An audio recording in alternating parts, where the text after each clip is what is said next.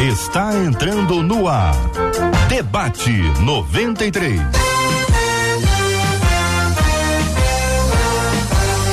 Realização 93 FM. Um oferecimento Pleno News. Notícias de verdade. Apresentação J.R. Vargas. Alô, meu irmão. Alô, minha irmã. Aqui fala J.R. Vargas. Estamos de volta, minha gente. Começando aqui mais uma super edição do nosso debate 93 de hoje. Que a bênção do Senhor repouse sobre a sua vida, sua casa, sua família, sobre todos os seus, em nome de Jesus. Bom dia para os nossos queridos debatedores, Pastor Luciano Regis. Bom dia. Bom dia, querido JR, amados debatedores, você ouvinte. Sejam todos bem-vindos. Muito bem, minha gente. Pastora Renata Prete também está conosco no debate 93 de hoje. Bom dia, pastora. Bom dia, JR, debatedores, Marcelo, ouvintes. Esse debate vai ser benção. Benção puríssima, pastor Alessandro Cassiano. Seja bem-vindo, meu irmão. Bom dia. Bom dia, JR. Bom dia, Marcela. Debatedores, Deus nos abençoe. Que assim seja, meu irmão. Vamos falar agora também com o deputado federal Marcelo Crivella. Bom dia, deputado. Muito bom dia, prazer enorme estar com meus irmãos aí na 93. Muito obrigado. Alegria tê-lo conosco também no debate 93 de hoje. Programação já está no ar, minha gente. Estamos no rádio em 93,3. Estamos no aplicativo app da 93 FM. Estamos no site rádio93.com.br, na página do Facebook Rádio 93.3 FM, no canal do YouTube 93 FM Gospel. Estamos nas mais diversas plataformas de podcast, onde você pode com a gente encontrar também. Marcela, bom dia. Bom dia, J.R. Vargas, nossos queridos debatedores, que é bom demais tê-los ao nosso lado e aos nossos ouvintes que estão ligadíssimos com a gente aqui no Debate 93 e compartilham JR com a gente, dizendo que estão na expectativa do Louvorzão 93 Louvorzão. nessa próxima segunda-feira. Louvorzão. Louvorzão. Contagem regressiva. Faltam cinco dias.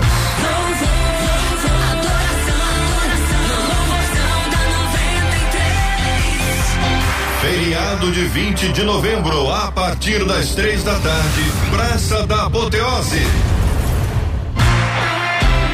Olha, gente, hoje eu tenho de presente para você que está acompanhando o debate 93 a camiseta da, a camiseta oficial do Louvozão 93. Bom registrar, né? É a camiseta oficial do Louvozão da 93. Ah, tem que mostrar? Então vamos mostrar. A camiseta oficial do Louvozão da 93 para que você participe com a gente. Linda a camiseta, olha só. Se tivesse de frente, então era melhor ainda, né?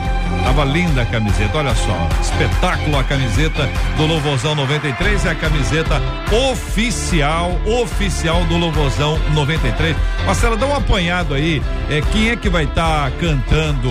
Um apanhado assim, não dá pra ler todo mundo, que é muita gente na, na abertura. Vamos lá. Todo mundo não? Então vamos lá. A gente tem Maria Marçal, a Bruna Carla, o Fernandinho, o Azaf Borba, o Anderson Freire, Diante do Trono, Eli Soares, Delino Marçal. Um no Muito bem. tá bom. Então a turma maravilhosa, daqui a pouquinho tem os serviços aqui para que você possa saber exatamente como você chega lá, que é um privilégio muito grande ter a sua participação, querido ouvinte. Afinal de contas, estamos todos nesse clima, nessa festa maravilhosa que é o Louvorzão 93.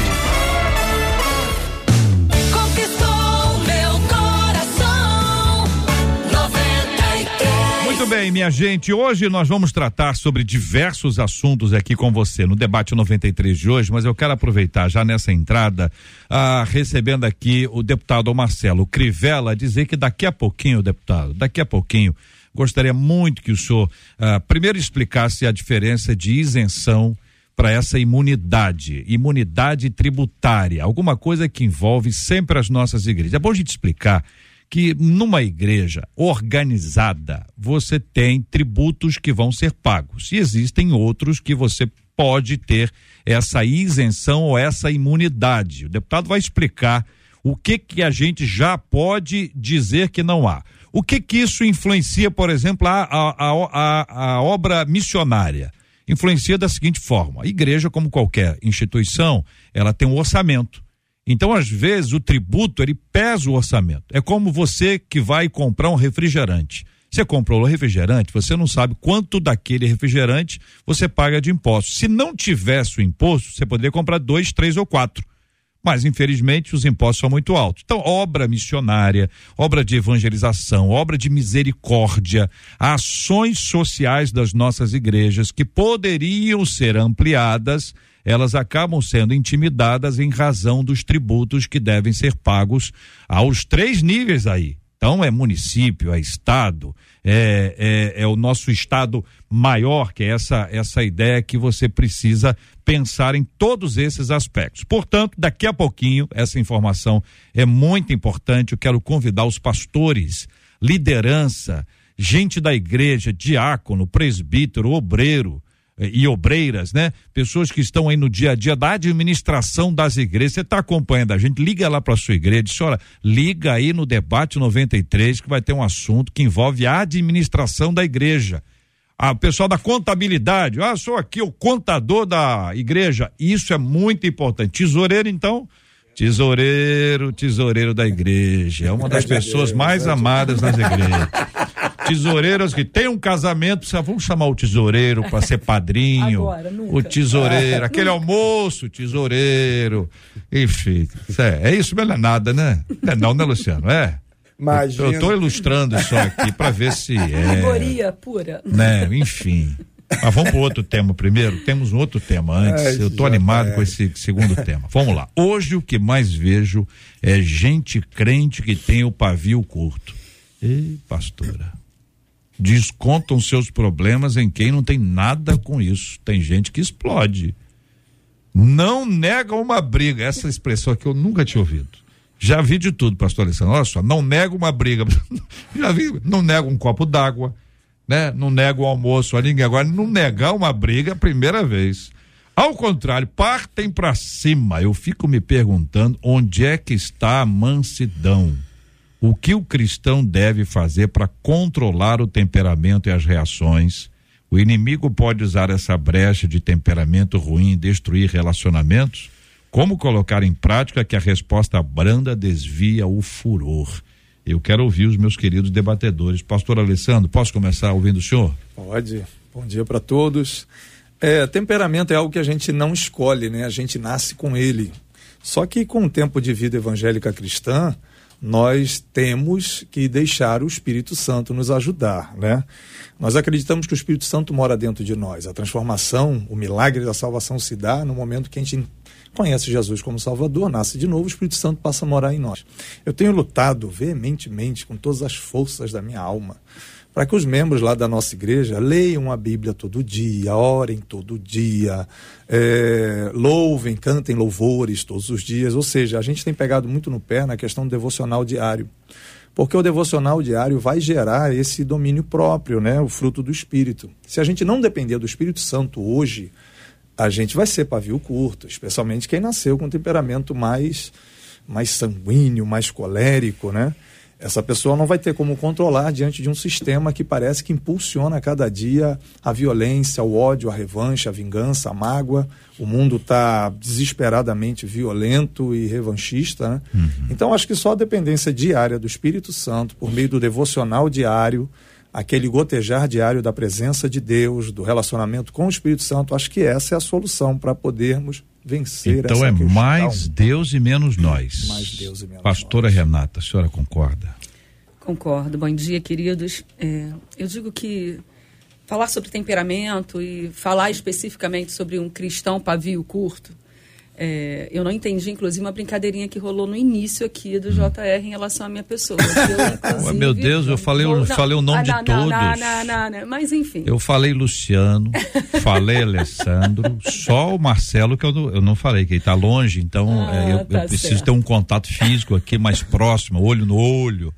Mas não, pode ficar tranquilo, pastor Renato. Ah, é uma mansidão em pessoa. E eu louvo a Deus por isso, porque eu acho que isso é um processo de santificação diário nas nossas vidas. Mas sim, eu quando, quando eu olho para Paulo e Gálatas, onde ele começa exatamente falando isso, eu amo esse texto na NVT dizendo assim: deixem que o Espírito guie sua vida. Assim não te satisfarão os anseios de sua natureza humana. Quando a gente para para pensar, é isso. A gente tem que entender que a gente tem dois paralelos. A gente tem o fruto do Espírito e a gente tem as obras da carne. E, o- e nós, como homens, vamos sempre tender para essas obras da carne. E se o Espírito não nos conduzir, se o Espírito não nos inundar, se nós não, realmente não escolhermos morrer para nós mesmos e começarmos a viver para Cristo, isso é um processo, isso não é de um dia para o outro, isso é necessário. É, queria eu dizer que em todo tempo eu consigo ter um domínio próprio tão latente. Hoje de manhã eu experimentei uma situação muito real nesse contexto. Né? Mas muito, mas muito, muito. E eu falei, Senhor, obrigada, porque o Senhor me leva exatamente a experimentar situações como essa, onde nós somos confrontados em amor a escolher silenciar. E aí a gente vai para Tiago, que a gente tem que aprender a falar menos e ouvir mais. Facinho? Lógico que não. Mas, querido, bem-vindo ao mundo real. A nossa caminhada com Cristo é assim, é de aprendizado diário, de todos os dias falar, Espírito Santo, me conduza. Espírito Santo, faça que com o teu fruto do Espírito, que é o amor, e todas as demais virtudes fluam nas nossas vidas diariamente. É isso, pastor Luciano? Então, a pastora citou a Igreja da Galácia. A Igreja dos Gálatas era um problema ambulante. Todo, né? Era a gente envolvida com carne o tempo todo. E por mais que o apóstolo Paulo ministrasse e tentasse ensinar, era uma luta, porque facilmente eles saíam do espírito para dar lugar à carne.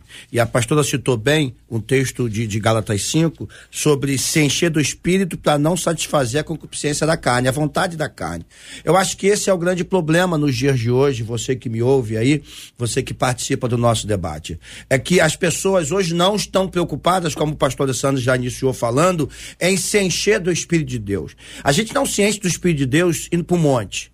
A gente não se enche do Espírito de Deus numa consagração. A gente se enche do Espírito de Deus se alimentando da palavra de Deus, orando, jejuando. Tem uma, uma série de situações que faz com que a gente seja cheio do Espírito Santo. E é através do Espírito que o fruto é gerado. Porque entenda, eu não consigo gerar mansidão porque é o mesmo fruto e, e- e não ter domínio próprio. Então, o fruto do Espírito, ele é um compêndio de coisas que vem tudo junto.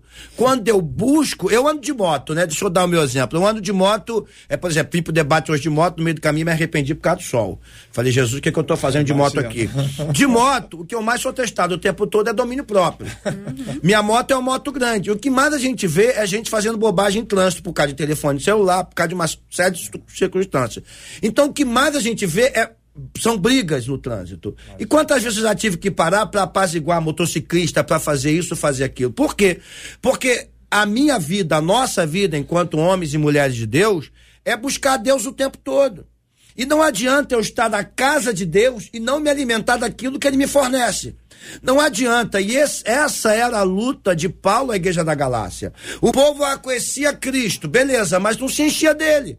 Não se alimentava dele. E por isso ele chega em Galatas 5, que a pastora bem citou, e ele começa a dizer: olha, se vocês não se encherem do Espírito Santo, vocês vão continuar dando lugar à carne. E vocês jamais vão viver o fruto do Espírito. Então, nesse sentido, eu acho que nos dias difíceis que nós estamos vivendo, com esse calor exacerbado, com tantas dificuldades, a- a- a extrematização das ideias é algo que a gente precisa, através do Espírito, controlar, para que a gente não cometa erros sérios na nossa vida. É uma impressão minha, eu não sei se os três que estão aqui concordam, mas o Marcelo Crivella parece muito tranquilo.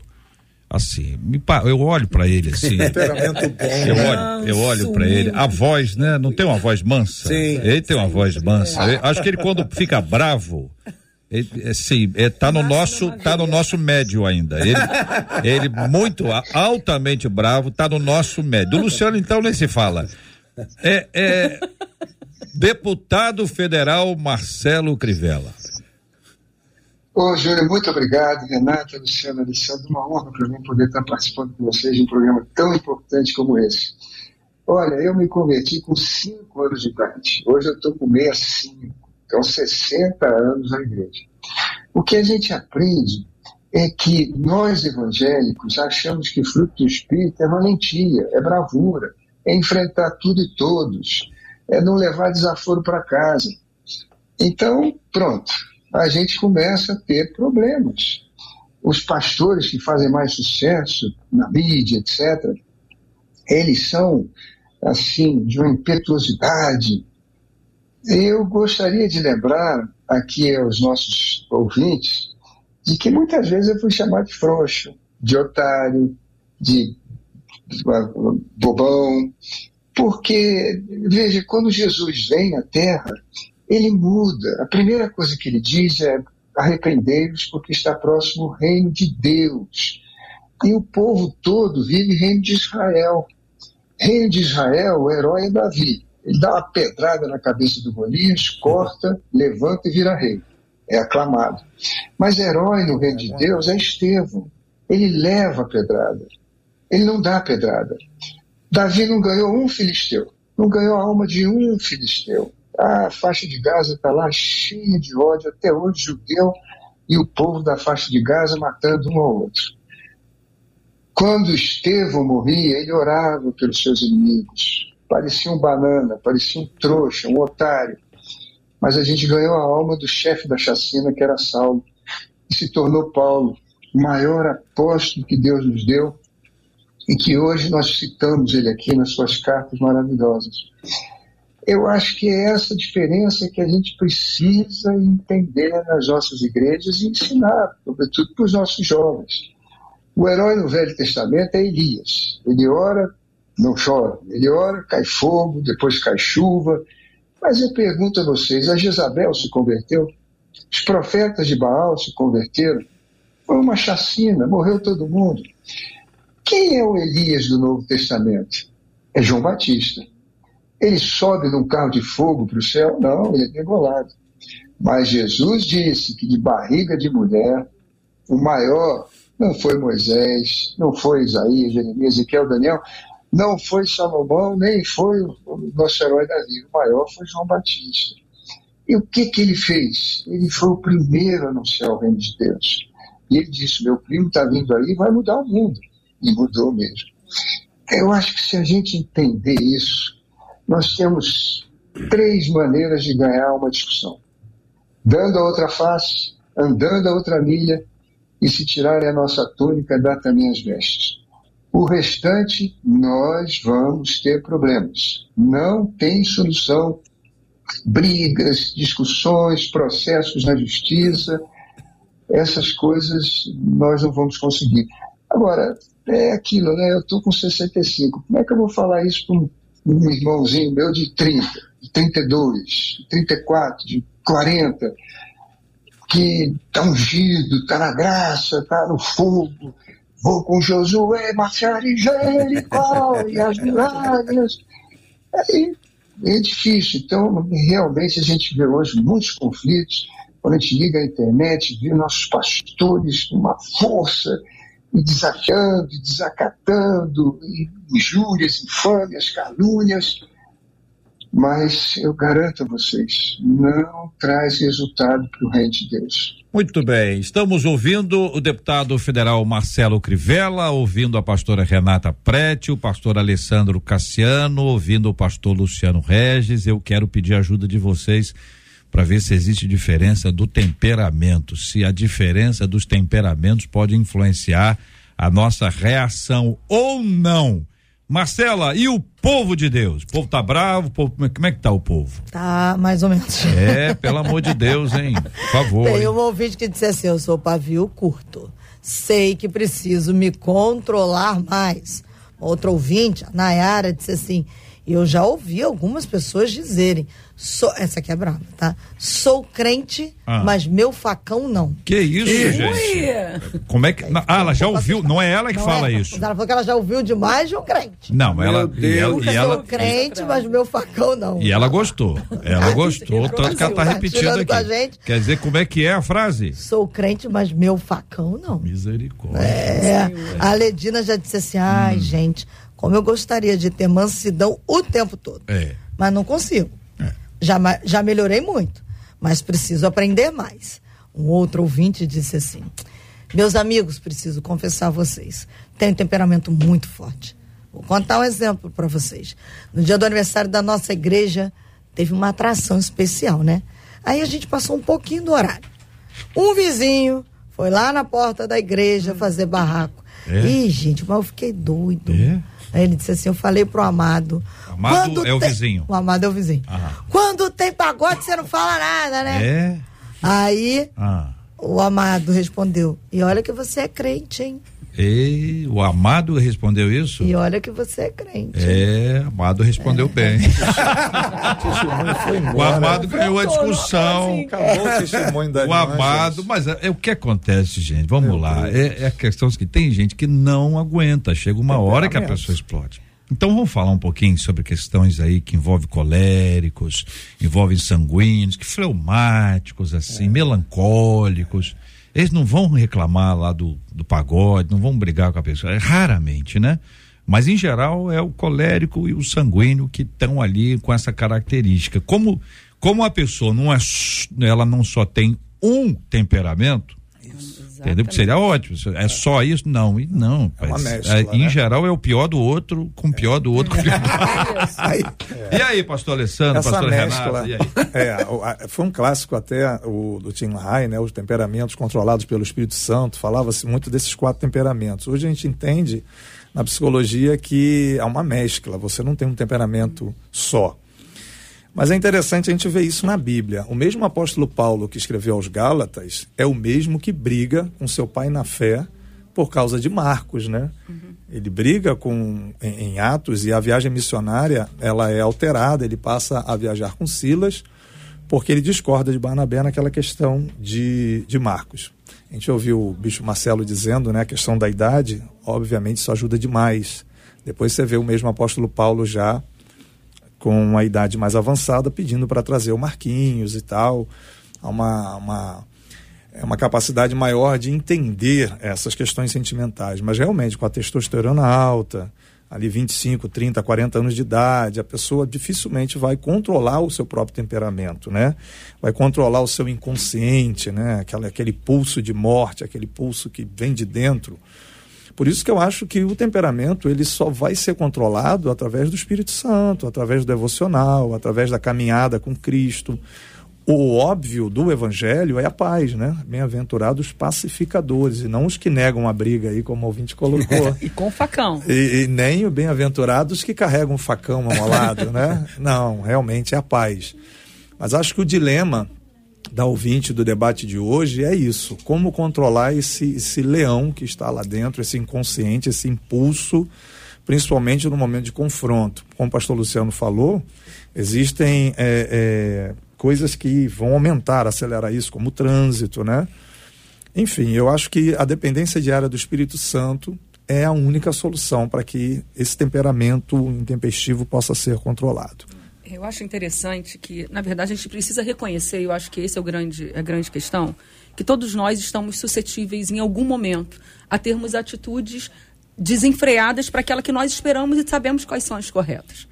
É, e quando eu- isso é o evangelho ele é assim, né? Ele começa com o reconhecimento da nossa dificuldade, da nossa inaptidão, da nossa incapacidade de acertar, né? De sermos pecadores na origem, sermos encontrados por Jesus e sermos transformados. Então, quando a gente reconhece a nossa deficiência, nos leva a buscar a fonte que pode nos transformar, que é a fonte do Espírito Santo, que é sermos cheios e transbordantes. Mas essa fala do, do do, do Crivella, ele traz exatamente esse contexto para nós de que a maturidade também é algo que vai além. O Espírito Santo vai nos movendo, vai nos enchendo, vai nos transformando. Mas sem dúvida, hoje, aos 51, eu sou uma mulher completamente diferente daquela que aos 30, que já conhecia Jesus, que já tinha tido experiências com ele, mas ainda assim não conseguia talvez experimentar a mansidão que além de estar ali como fruto, também é uma bem-aventurança. Quando eu olho para a mansidão, ela é uma bem-aventurança. Ela está lá elencada como uma bem-aventurança. Então é algo que precisa ser gerado todos os dias, confrontado no temperamento, né? Eu digo que a gente, minha mãe sempre me ensinou, coloca um copo, um pouco de água na boca e fica. Eu falei, não, mãe, a água não está servindo mais, porque a água eu consigo engolir. Às vezes nós precisamos realmente aprender com algo mais sério para nos é, para pararmos, porque algumas atitudes desenfreadas nos levam a consequências no outro muito sério. É. Porque o grande problema é a consequência do outro. Mas só para concluir, a gente precisa entender também que existe um transtorno explosivo intermitente. É que eu nem, nem, consegui, nem conhecia essa palavra. Ele também é criado. Ou seja, quando nós não. falando para filhos, para mães inclusive, eu sou mãe, é, esse transtorno ele é aprendido, que também é chamado de transtorno do pavio curto, ele é, é, ele é gerado pelas repetições do que se vem. Que a gente tenha uma responsabilidade muito grande filhos, do- né? dos nossos filhos, do que eles veem em nós. Porque, por vezes, somos extremamente agressivos, somos extremamente intempestivos, e os nossos filhos começam a viver esse Pavio transtorno. é hereditário.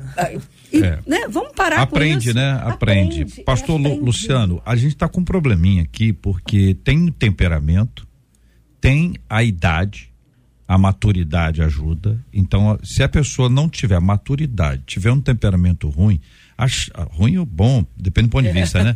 A, a, a tendência, pela lógica humana, é que nós tenhamos uma pessoa com um pavio bem curtinho, né? Agora, se essa pessoa é tratada pelo Espírito Santo de Deus, nós temos uma pessoa que, embora tenha isso e aquilo que seria contrário a ela, a gente tem a ação do Espírito Santo que é favorável a ela. O Espírito Santo está agindo, né? A, a gente se se, se eh, rende a ele, a gente busca. Como é que esse processo assim dia a dia para que a gente alcance esse lugar que é de, de mais equilíbrio e saúde? Então, Jota, eu quero pegar um gancho para responder do deputado Marcelo Crivella. Ele falou sobre frutificação. Achei interessantíssimo a posição, interessantíssima a posição que o bispo trouxe para a mesa aqui. De fato, é um pensamento extraordinário. É, e eu quero dar um exemplo pessoal nisso para chegar aonde eu quero chegar. Há uns 15 anos atrás, um pouquinho mais ou menos, não sei, eu estava indo pregar numa igreja em Campo Grande, né? Então eu tava, eu devia ter uns 30 e poucos anos. É, e eu tava com um carro. E aí um- um homem me fechou e quase me jogou fora da Avenida Brasil. E aquilo me deu aquele misto de susto, o sangue ferveu. Eu costumo dizer que eu já fui, hoje eu não sou mais. Sanguíneo hemorrágico, né, irmão? Sangu... Eu era sanguíneo hemorrágico. E eu era pastor. Eu, eu, eu já era pastor, já era pregador, e eu dizia, eu sou sanguíneo hemorrágico. E interessante que enquanto eu declarava prazer, isso, né? era assim que eu era. Sanguíneo hemorrágico. Eu explodia muito rápido. E aí eu. Isso aconteceu na Avenida Brasil. Eu voltei com o carro pra pista, eu tinha um carro pão, eu acelerei, emparelhei, baixei o vidro e comecei a xingar os palavrões gospel, né? Que é a mesma coisa. A gente não diz os. Mas a ira é a mesma. Qual é a diferença? E aí, depois daquilo, aí, aquele negócio foi um pra cada lado, beleza. Quando eu fechei o vidro, que eu comecei a me acalmar, botei o louvor, aí o Espírito Santo falou comigo assim: já pensou se ele entra hoje pra assistir você pregar? Presta atenção, aquilo foi uma libertação pra mim. Já pensou ele te dar a paz do Senhor? Não, você já, não, se eu tô na, um pregando, desse. ele entra na igreja. Os dois pararam, discutiram. Aí um olhou pro outro e falou: Você é, você é crente? Sou, também sou. Papai do Senhor, pai do Senhor. Então vamos embora pra casa. Cada um com o seu prejuízo. E a amizade continua. Então, assim, aí o Espírito Santo falou isso comigo. Já pensou se você tá pregando e ele entra na igreja? Aquilo foi libertador. Libertador. E por que que eu tô trazendo isso? E a partir de então, toda vez que tinha um- um- algum tipo de engalfiamento, alguma coisa para me tirar da graça, eu só lembrava disso. E Eu me trazia pro eixo de volta. Eu me trazia pro eixo de volta. Mas por que que eu consegui ouvir a voz do Espírito? Por que, que eu dei lugar a essa voz do Espírito? E por que, que eu entrei num processo de libertação? Porque é um processo de libertação. Literal. É fato. Você vai se conhecendo, você vai conhecendo as pessoas. Hoje eu não dirijo por mim, eu dirijo pelos outros. Eu já espero o pior de todo mundo. Porque quando acontecer, eu já estou tranquilo, já estou preparado para não dar problema. Usando o mesmo exemplo que eu dei, claro, isso se aplica em todas as áreas da nossa vida. E a partir de então, quando eu ouvi a voz do Espírito Santo, minha vida mudou. E aí eu chego na resposta. Não dá pra gente ser transformado, não dá pra sequer entender a voz do Espírito se você não tem comunhão com ele. Se você não busca Deus em oração, não busca Deus em sua palavra e não decide abrir mão da sua personalidade carnal. Se você não se negar todos os e aquele que quiser vir após mim, negue-se quando todos os dias. Se nós queremos ser discípulos de Cristo, como de fato fomos chamados a ser, nós precisamos nos negar. E nós não nos negamos dizendo, ah, eu não quero mais isso. Não, nós nos negamos matando a nossa carne. Como é que a gente mata a nossa carne? Alimentando o espírito. E quando a gente alimenta o nosso espírito, então a gente começa assim a controlar. E esse é um processo. É um processo de libertação e de maturidade no reino do espírito. Eu tô com um ouvinte nosso aqui, aliás, um ouvinte dizendo o seguinte: JR, eu já fui muito pavio curto. Hoje com Jesus eu mudei bastante, glória a Deus. É o que ela diz. Deputado Marcelo Crivella, é, eu posso dizer que eu era uma pessoa de pavio curto e hoje já não sou. Mas pode ser que alguém que conviva comigo diz que eu- como é que é. então, às vezes, como é que a pessoa. é- essa autoanálise é muito perigosa, deputado, porque a pessoa pode se considerar melhor do que já foi, mas melhorou um, um porcentinho, dois ali, tá Meio. faltando muita coisa aí, deputado. Não, sem dúvida, aos pouquinhos ela vai melhorando. E eu acho que é tão importante quando a pessoa cai na real. Porque ela vai ver que o resultado daquela brigação, daquela discussão, de falar alto, de mostrar valentia, de coragem, não vai dar resultado. O que eu acho muito bacana aqui no nosso programa, e, nós todos concordamos, é, eu estou ouvindo o Alessandro, a Luciane e a, e a pastora Renata, é, é que a- nós sabemos qual é o caminho, mas o grande problema é que muitos dos nossos irmãos acham que o dom do Espírito é a valentia, é enfrentar, é não ser covarde. É- Você lembra quantos irmãos nossos, eh, depois da, da eleição, foram para a rua, davam entrevistas, faziam programas na internet e, e- e afrontavam ah, autoridades que tinham ganho a eleição. E, e- e pronto, e diziam: ah, você é um banana, você é um covarde, o Brasil não sei o quê. Não é pela força nem pela violência, sim. né? Então eu acho que o bacana hoje do nosso programa é isso. Quer dizer, realmente a gente tem um temperamento ruim, a gente vai ter momentos difíceis, a gente vai melhorando com a idade, a gente vai vendo os resultados que não são favoráveis, a gente depois fica morrendo de vergonha das bobagens que fez, que falou. Mas o mais importante hoje no nosso debate é a gente mostrar que o povo evangélico não, não existe mais uma pedra para matar o Golias, não existe mais um cajado para a gente levantar e matar o faraó afogado. Jesus não veio fazer isso. Não existe agora você orar, cair fogo e depois matar os profetas de Baal. Jesus ele não se tornou rei matando ninguém. Ele veio morrer por nós. O reino de Deus é outra coisa. Olha, repara bem. Jesus falou em reino de Deus 70 vezes. Foi o único assunto que ele tratou nas parábolas do Pai Nosso. Ele respondia perguntas, ele fazia curas e milagres, mas ele só falava de reino de Deus. As parábolas são essas. E aqui ele compara o reino de Deus a um caroço de abacate? Não. É uma sementinha de mostarda. Há uma sementinha de mostarda. Então eu acho que o nosso debate hoje é, é lindo, é muito bonito, porque a gente está mostrando ao povo que para ser cristão, evangélico, a gente não precisa afrontar ninguém, a gente não precisa botar o dedo na cara de ninguém, a gente prega a palavra e vive a palavra e muitas vezes tem que dar a outra face. Muito bem, são 11 horas e 37 minutos, Marcela. As histórias continuam. A Bernadette disse assim: Eu já fui pavio curto demais. Entrava na briga para sair chorando. isso, e aí aprendi que o melhor é evitar confusão. É isso aí, Eu Bernadette. sou sanguínea, viu? É. E busco usar o meu temperamento para o bem e para explanar a palavra de Deus, disse ela. Uma outra ouvinte, Ninguém Vanilde. comentou nada, porque tá todo mundo com medo dela. Eu, e ninguém aqui sinalizou reações. Reação, reações zero aqui. Vai que volta. A Vanilde disse assim, outra, eu Ah. sempre tive um pavio curto, viu? Mas depois que eu me converti, Ah. eu tenho aprendido muito a ser uma pessoa mansa.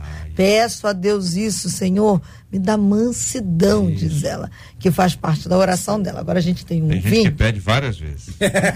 provavelmente. Ainda não veio, ainda não veio. Principalmente se for como esse ouvinte aqui que eu vou contar a história. Ele é do. Da, ele tá na França acompanhando a gente, né? Aí ele diz assim: a Bíblia fala que nós somos o sal da terra, mas eu vou confessar a vocês, eu acho que eu sou o sal grosso. Que é isso? Não. Porque eu não tenho nenhuma paciência. Um outro ouvinte disse assim: meu eu Deus. era assim, eu não tinha controle nenhum, porque eu fui criada dessa maneira. Na minha família se dizia: nós não levamos desaforo para casa. Mas quando me converti, pedi muito a Deus que ele me transformasse. Porque eu não gostava de ser como eu era, apesar de ter aprendido dessa forma.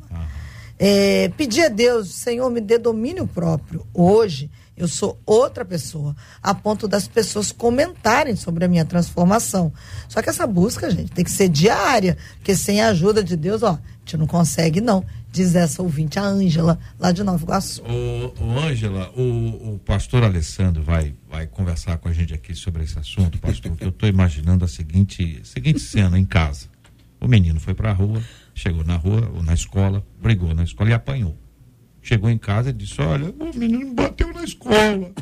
Aí o, o pai bate nele e disse, olha, você, e todas as vezes que você apanhar e perder a luta, você vai apanhar em casa. Aí o garoto, a, a segunda luta, ele também pede, que não aprendeu muito. Aí na terceira, pega aqueles filmes do rock, né?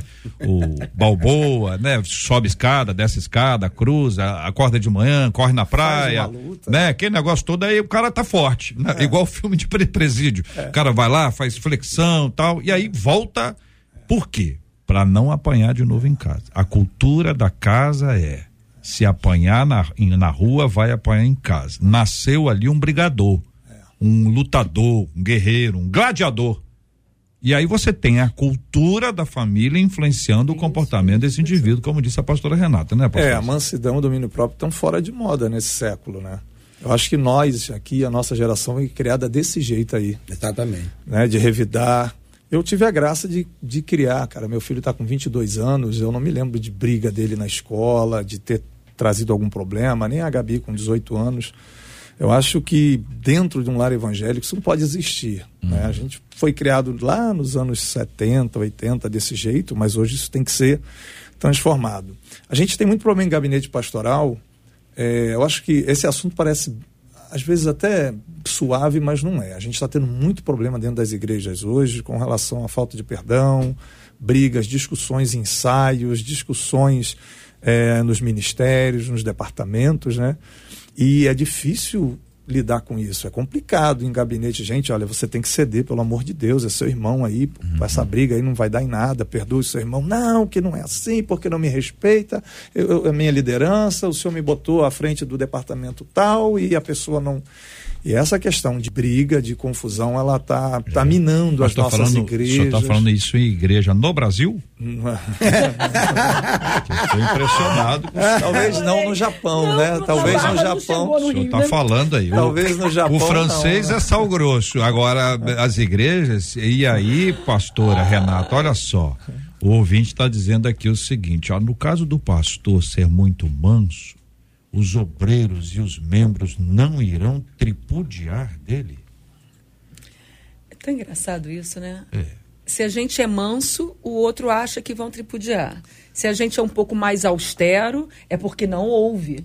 Eu digo que a gente precisa aprender, queridos, e eu falo isso todo o tempo, que existe um equilíbrio que só o Espírito Santo nos traz, que só a- a- o fruto que realmente é demonstrado, porque a gente só faz obra, mas o Senhor, quando nos alcança, frutos são gerados em nós.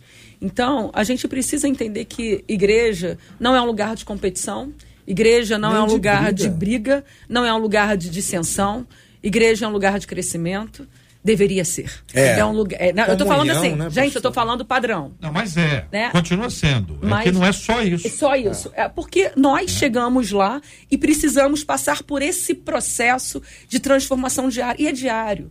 Nós precisamos, em todo tempo, olhar para o outro como o outro, como você gostaria que olhassem para você.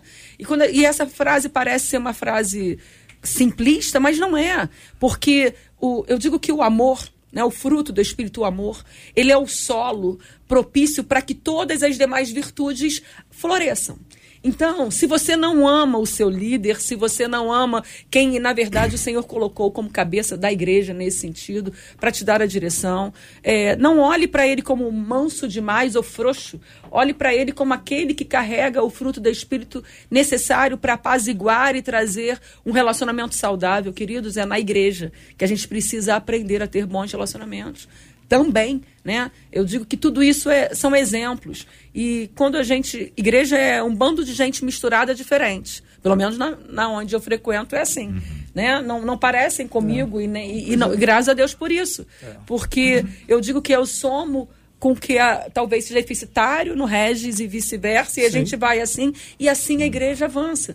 Então, não, não, não se preocupe, meu pastor, minha amiga, porque isso é, é um aprendizado diário no Uma coisa, equilíbrio do pastora, espírito. é, A escola é um lugar de aprendizado. Mas Sim. você não chega sabendo. Exatamente. O hospital é um lugar de saúde. Mas você Verdade. não chega saudável. Em geral, quando você chega no hospital, você está precisando. Então, a igreja é o lugar do aprendizado, é o lugar do tratamento. E aí, uma pergunta que eu faço ao bispo, Marcelo Crivella, estou usando aqui bispo, é, deputado, porque os ouvintes aqui já chamam o senhor assim. Mas vou, vou eu perguntar ao senhor o seguinte: é possível, na sua opinião, é possível que Deus coloque alguém para tratar a gente, para que a gente aprimore a bênção da mansidão? Essa é uma pergunta. A segunda, a segunda que vem na mesma linha é: o senhor já teve alguém assim na sua vida? Ué, lá. Teve. Eu-. Olha, eu amo duas pessoas de maneira especial. Um é o Malafaia, outro é o Bispo Macedo.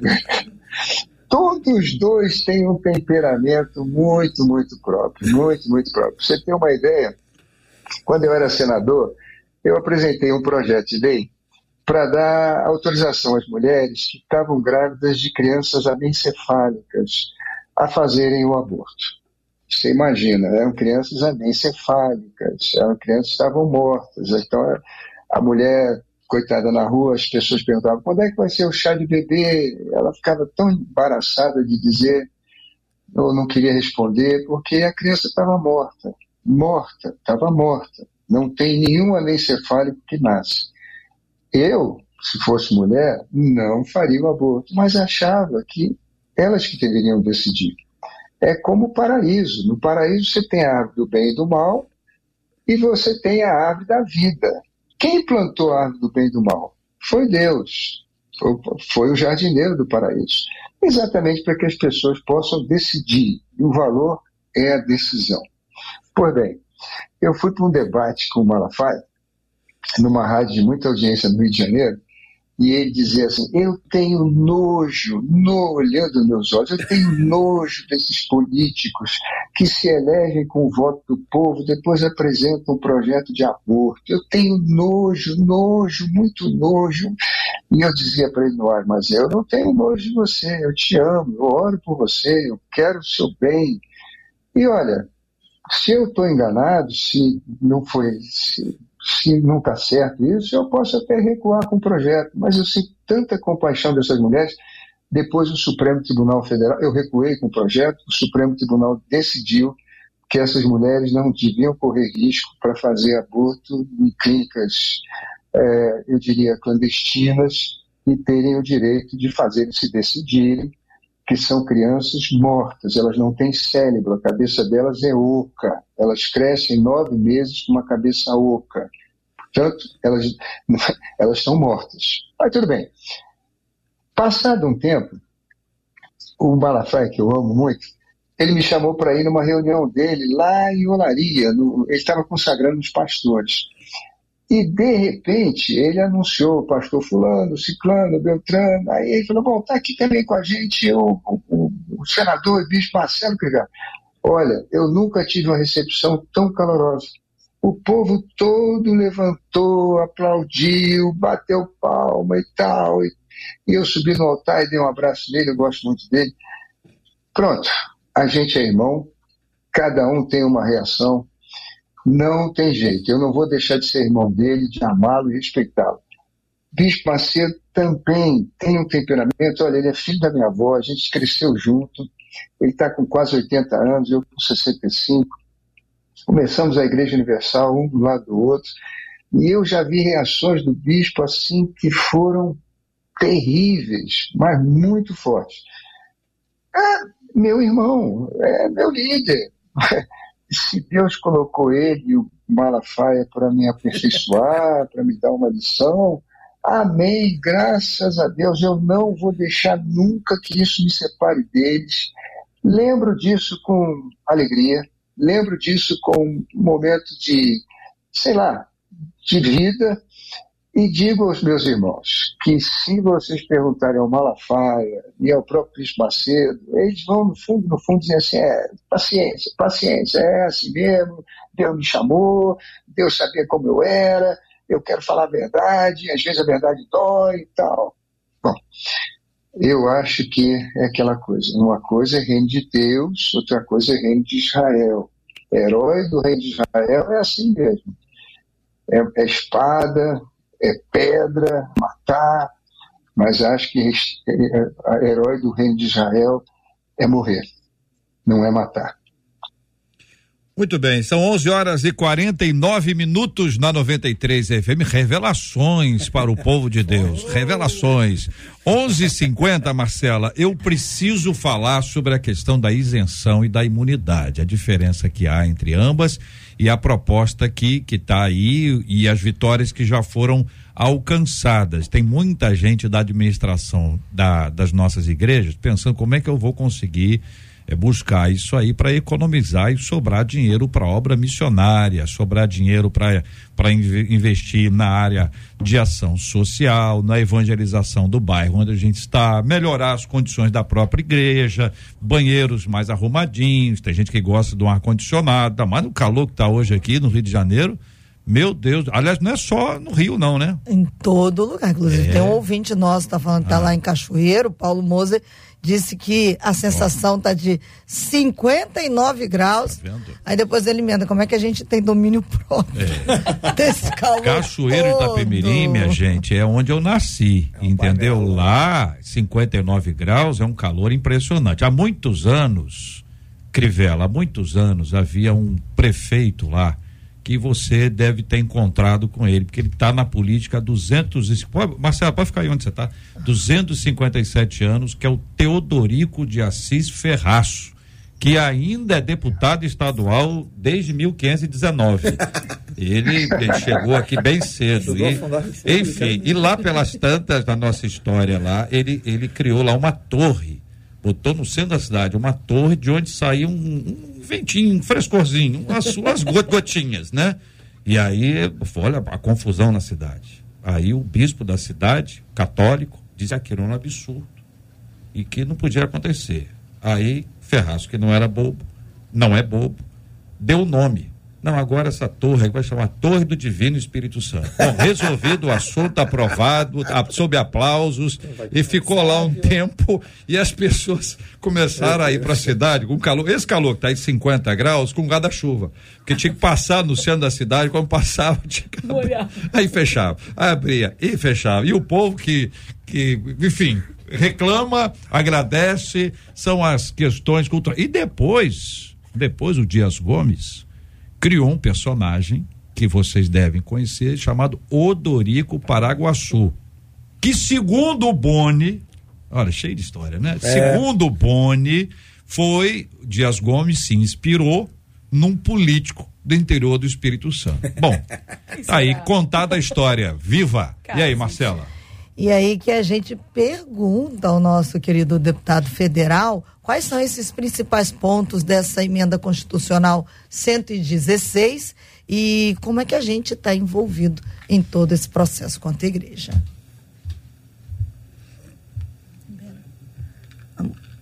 Deputado, nós estamos sem o microfone. É lá? É, é, o do senhor aí, é o, é o seu microfone. É. Não, continuamos sem ouvir, querido. Ah, o fone deve ter. O fone. Pede pra tirar o fone. Volta ele de volta. Muito bem, vamos desligar o microfone da Marcela, que ela não sabe que está no ar, mas estava no ar, né, pastor Luciano? É sempre bom a gente avisar, porque não sabe se a pessoa vai vai partir ali. Olha aí, vamos lá. Deputado, tá ouvindo a gente? Congelou. É. Hein? Tá Pede congelado. para ele, eu tenho que pedir, o deputado, tira o fone, é isso? É isso? Tá bom, vocês estão sem comunicação com ele. Ficou bem no vídeo, até se o congelado ficou bem. Gente, mas ele é isso? Muito bem. Ah, a gente vai estar retomando aqui a conexão com ele para ter as informações exatas aqui sobre esse assunto. Quero agradecer o carinho dos nossos ouvintes aqui. Gente dizendo, eu nunca fui assim, não. Até no colégio era chamado de medroso, mas sempre foi exemplo. Hoje, por misericórdia, sou um pastor. Olha aí, que bênção, né? Às vezes é chamado de, de medroso porque não quer, não quer ter briga, Covarde, né? A galera, a galera aperta. Provocação é que, que não falta. Deputado, o senhor está nos, nos ouvindo, querido? Perfeitamente, o senhor me ouve? Agora estou ouvindo muito bem, queremos ouvi-lo sobre o assunto ah, para o qual nós estamos aqui. Meus irmãos queridos, deixa eu falar uma coisa para vocês. O governo arrecada impostos sobre três fontes: a renda, o consumo e o patrimônio. Então, renda, consumo, patrimônio. Sobre a renda, nós da igreja não pagamos impostos. Nenhum pastor, nenhum padre declara na Receita Federal quanto foi a oferta da missa das 10 horas, do culto das 10 horas. Graças a Deus, renda não temos problema. Com relação ao patrimônio, ou seja, quem tem veículo paga IPVA e quem tem imóvel paga IPTU, nós descobrimos lá em 2015 de que só as igrejas próprias tinham imunidade do IPTU. Então, nós fizemos uma emenda à Constituição que depois de sete anos ela foi promulgada em fevereiro do ano passado. O que, que ela diz no artigo 150 da Constituição? Imunidade dos templos religiosos em imóveis próprios ou alugados. Então, ela não teve benefício em 2022 porque ela foi promulgada no Congresso em 17 de fevereiro e o IPTU incide no dia 1 de janeiro. Agora, em 2023, qualquer igreja no Brasil, católica, espírita, evangélica, que pagou IPTU, foi um pagamento indevido. Por favor, pegue a emenda constitucional 116, uma cópia dela na internet, leve na prefeitura e mostre que o pagamento do IPTU foi indevido. A prefeitura vai devolver o dinheiro. Se tiver algum problema, basta ir ao Ministério Público. O promotor, a promotora, que são os fiscais da lei, vão notificar a prefeitura que vai imediatamente devolver o dinheiro do IPTU. Agora, deixa eu lembrar outra coisa. Não é apenas o templo. Vamos supor que o pastor, o padre, ele tenha alugado um terreno ao lado para fazer estacionamento, ou ele alugou uma loja no shopping para vender Bíblia, ou alugou uma casa para ser creche, ou ele alugou um apartamento, uma casa para morar o padre, para morar o pastor, não importa. Aonde a igreja for inquilina, aonde a igreja for inquilina, ali existe a imunidade, não importa quem seja o proprietário. Antes, a Constituição deixava para interpretação livre e os secretários de Fazenda dos 5.700 municípios do Brasil tinham o mesmo entendimento. Não, essa igreja aqui, ela está no terreno, num galpão, numa loja, mas é do seu Antônio, Dona Maria. Seu Antônio Dona Maria não tem imunidade. Agora não. Agora o que dá imunidade não é propriedade, é atividade. Então, se o terreno do estacionamento, se a casa onde mora o pastor ou o padre, se a loja está tá vendendo Bíblia, ou se a creche está fazendo atividade para a igreja, ali não existe imposto. A diferença que o Júnior perguntou, Crivella, qual a diferença de imunidade para isenção? A isenção, o imposto existe. E o prefeito, o governador, durante um período, por alguma razão, ele concede isenção. Imunidade não. Imunidade é para sempre. É constitucional. Não precisa de lei estadual, federal, municipal. É um princípio constitucional. Não existe imposto para a igreja patrimonial, seja IPVA para automóvel, está registrado em nome da igreja, ou se foi alugado. E o automóvel é o mesmo, a simetria é a mesma. Como também para todos os imóveis onde a igreja seja inquilina. Eu acho que essa é a boa notícia que nós podemos dar para os nossos irmãos que estão nos ouvindo aí no Brasil inteiro. Quem pagou IPTU em 2023, pega de volta. As pessoas pagam com desconto em janeiro ou vão pagando em parcela ao longo do ano. Não tem problema. Vai receber tudo de volta e não vai pagar nunca mais. IPTU para a igreja, nunca mais. Muito bem. Perguntas, pastores, tem alguma dúvida? Quer acrescentar alguma coisa? Não, eu acho que deve pedir o, o, o bispo para repetir a- o artigo e a emenda. 116? A emenda é a 116. O que, que ela emendou? No artigo 150 da Constituição, ela botou um pedacinho.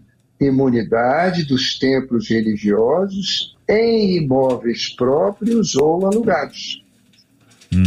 Imóveis próprios ou alugados. Pronto, acabou os impostos com relação ao patrimônio.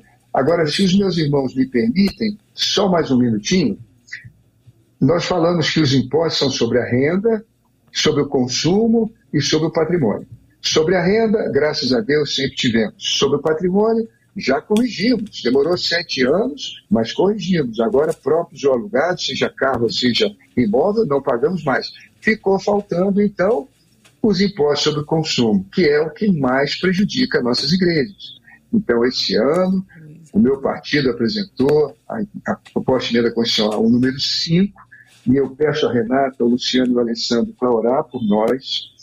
E você sabe, eu tive a graça, a satisfação, a grata satisfação nesse, eu agora sou deputado, de 42 deputados federais terem assinado comigo como coautores dessa nova proposta. Eu nunca tinha visto isso. Eu trabalho, eu fui prefeito há algum tempo, mas trabalhei quase 20 anos no Senado e aqui, nunca tinha visto 42 deputados assinarem como coautores.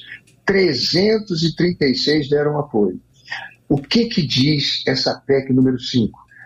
Que quando a igreja for construir, reformar ou restaurar, tudo que ela consumir de bens e de serviços, ela paga o bem, paga o serviço, mas não paga os impostos. Areia, cimento, pedra, tijolo, porta, janela, ar-condicionado, ela paga o saco de cimento, mas não vai pagar o imposto. Pedreiro, carpinteiro, servente, eletricista, bombeiro, paga o pedreiro, não paga o imposto.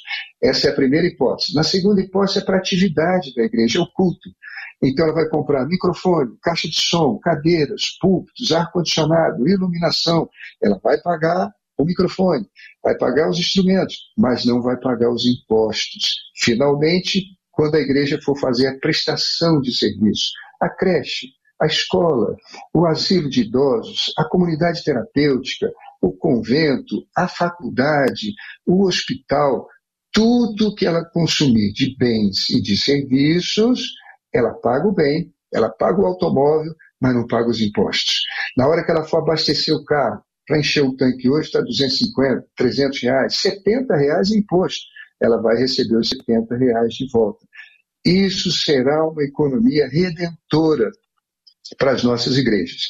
Então, renda, não tivemos nunca problemas, patrimônio, já consertamos, já fizemos uma emenda, e agora sobre o consumo, aí sim é que eu peço a oração dos meus irmãos, da Renata, do Luciano, do Alessandro, do Júnior, dos meus irmãos da 93, rádio tão abençoada, que nos enche de saudade quando lembramos do Harold, é que a gente possa estar juntos, porque aí, finalmente, a igreja terá plena imunidade, como tem vários setores da economia, mas que nós nunca tivemos com plenitude, como estamos tendo agora. Tudo claramente explicado. Eu quero agradecer pelas explicações e dizer para os nossos ouvintes que poderão acompanhar e ouvir mais uma vez. Ah, não entendi isso aqui, dá para ouvir de novo. Vai estar tudo disponível aqui, como todos os dias nós temos a disponibilidade do nosso material todo aqui. Está no canal do YouTube, está no Facebook, está ah, nas plataformas de podcast. Você pode continuar acompanhando. É uma prestação de serviço para os nossos queridos e amados ouvintes. 93 Muito bem, minha gente, parabéns aqui ao ganhador de hoje da camisa oficial do Louvorzão 93, foi o Ellison Santos, o Ellison Santos de Barros Filho, telefone 98646 98646, final 94, parabéns pra você. Todo mundo ligando para participar com a gente, que privilégio nosso, todo mundo querendo estar no Louvozão 93. Marcela, vai ser uma festa, hein? Tá chegando, hein, Brasil? Tá chegando, tá todo mundo aí já na expectativa. Vou só dar uma passada rápida aqui, JR, que o acesso vai ser feito pela rua Benedito Hipólito, número 127. Os portões serão abertos aí a uma da tarde. A uma da tarde. O ideal é você ir de transporte público. Então, de metrô você já sabe, desembarca na estação da Praça 11, de trem você desce na Central do Brasil, de ônibus saindo de vários lugares aqui do Rio, Baixada, Niterói, São Gonçalo. Pega aí um ônibus cuja linha passa pela Avenida Presidente Vargas e os pontos ali mais próximos são a SEDAI e a Vara da Infância. É possível usar as barcas também descendo ali na Praça 15. Você pega o VLT até a Central do Brasil e caminha ali até a Praça da Apoteose. A gente está esperando você lá para esse encontro marcadíssimo. Segunda-feira, gente, é que parece longe quando você fala o dia do mês. Todo dia do mês é longe, né? A não sei que seja amanhã, mas é segunda-feira agora, é dia segunda-feira 20, agora. mais conhecida, mais famosa como segunda-feira. É assim É, que ela é segunda-feira conhecida. agora. Segunda, esta segunda-feira, esta próxima segunda-feira. Gente do céu, o Natal tá chegando, ano novo também, já tem árvore de Natal e o louvozão não chega. Mas agora vai chegar, segunda-feira com a graça de Deus. Pastor Luciano Regis, obrigado, querido.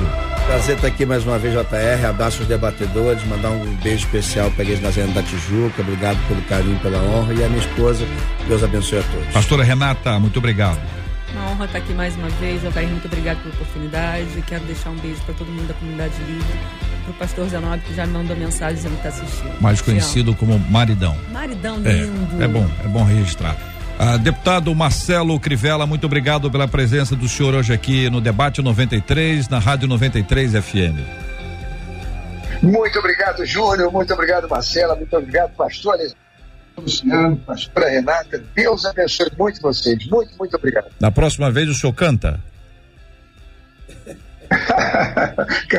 Tá bom, é que hoje não, não dá mais tempo. Na próxima vez nós teremos o, o deputado Marcelo Crivella cantando aqui no Debate 93.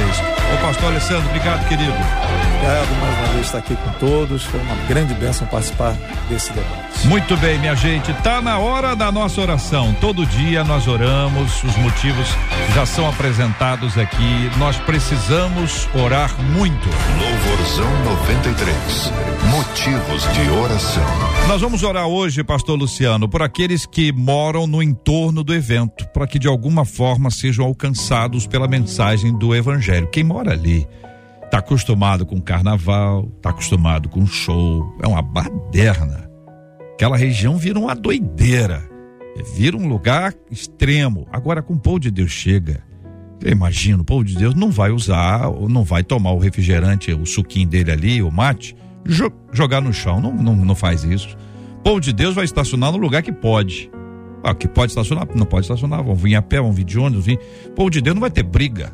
Vai ser uma coisa organizada, vai ser o pessoal cantando alegre. Então, esse impacto é muito importante. Nós vamos orar também pela cura dos enfermos, pelo consolo aos corações enlutados, pelo tema que nós, os dois temas que nós discutimos hoje aqui, e vamos orar sempre pela paz, em nome de Jesus. Amém. Senhor Deus e Pai, graças te damos por mais um dia em tua presença. Queremos te agradecer em primeiro lugar por poder estar aqui debatendo de assuntos tão importantes. Queremos colocar, ó Pai, em tuas mãos os enlutados, que o Senhor possa confortar, consolar os corações, visitar aqueles que precisam de cura, de restauração, de libertação de uma enfermidade que tem os, os consumido, que o Senhor haja de maneira poderosa. De maneira especial, colocamos o louvozão da 93. Segunda-feira agora, meu Deus. Que a mensagem seja impactante em toda aquela região e não apenas ali, mas aonde as ondas da rádio conseguir alcançar. Que haja a manifestação da tua graça, da libertação, da salvação, do mover do teu Santo Espírito. Te apresentamos também esse projeto que o teu filho tem lutado para favorecer as igrejas, que seja alcançado com êxito total. Abençoe poderosamente essa jornada do teu filho, deputado Marcelo Crivella. Que o Senhor possa glorificar o seu nome nesse novo tempo. Te agradecemos por tudo. Em nome de Jesus Cristo, Senhor. Amém. Que Deus te abençoe.